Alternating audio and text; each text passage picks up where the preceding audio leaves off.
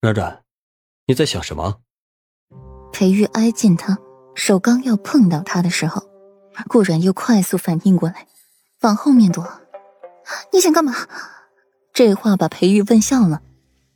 我抱自己的娘子天经地义，这有什么不对吗？我，我不是你的娘子。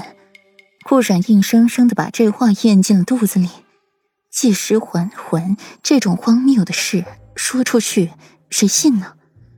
而且自己还霸占了别人娘子的身体，怎么说都是自己理亏吧。裴玉挑眉看他，大概也知道他想说什么。我不记得你了。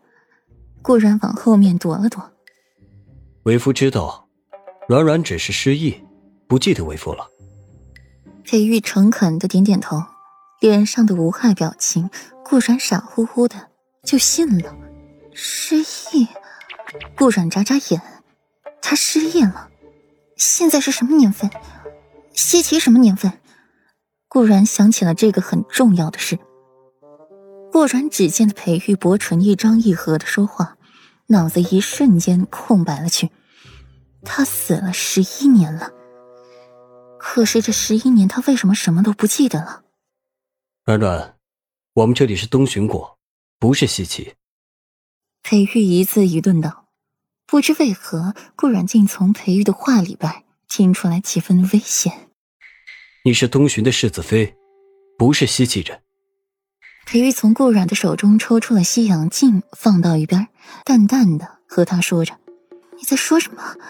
我我听不懂。”东巡，他什么时候成了东巡的世子妃了？软软，你是东巡平城顾太师府的四小姐顾然，是为夫的娘子，你不记得了吗？裴玉极有耐心的向顾然解释，眉宇间盛满了温柔。那你是谁？顾然往后面躲了躲。东巡平城，顾府四小姐，是她吗？为夫自然是你的夫君。裴玉一边说着话，一边紧握着顾阮的手，令他挣脱不掉，得寸进尺，将他重新搂进了自己怀里。阮玉再度入怀，令裴玉的唇角微微翘起。软软，为夫知道，你只是暂时忘记了为夫，你会想起为夫的。顾然有些不适应，这个姿势，扭动着身子要逃离，却被裴玉牢牢的禁锢住。你先松手。顾阮极度不适应，只觉得面前这个男人陌生的紧，除了长孙云，别人的触碰都让他感到恶心。想到了长孙云，顾阮闭了闭眼，眼角存着戾气。不松，娘子跑了该怎么办？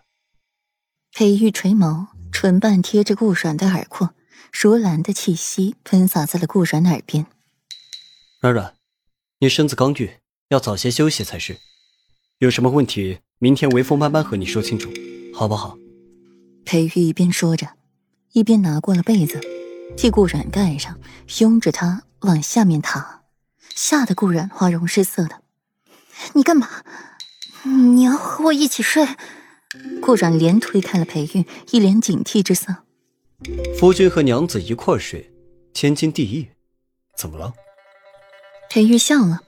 自家软软警惕心还挺强，只是裴玉眼角低垂，默默出现了一分寒凉。这份警惕心不该是对自己。我顾然欲言又止，自己抢了他娘子的身子，这人又好说话极了。除了不要脸之外，他们夫妻感情该是很好才对。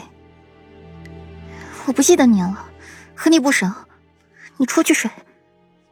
顾然稳了稳心神，不管如何，这人和自己一点都不熟。幻落，他预谋中的阴霾一闪而过，眸里有瞬间的怀疑，又消失殆尽。这软软一醒，口中便喊长孙云，又问西秦年份。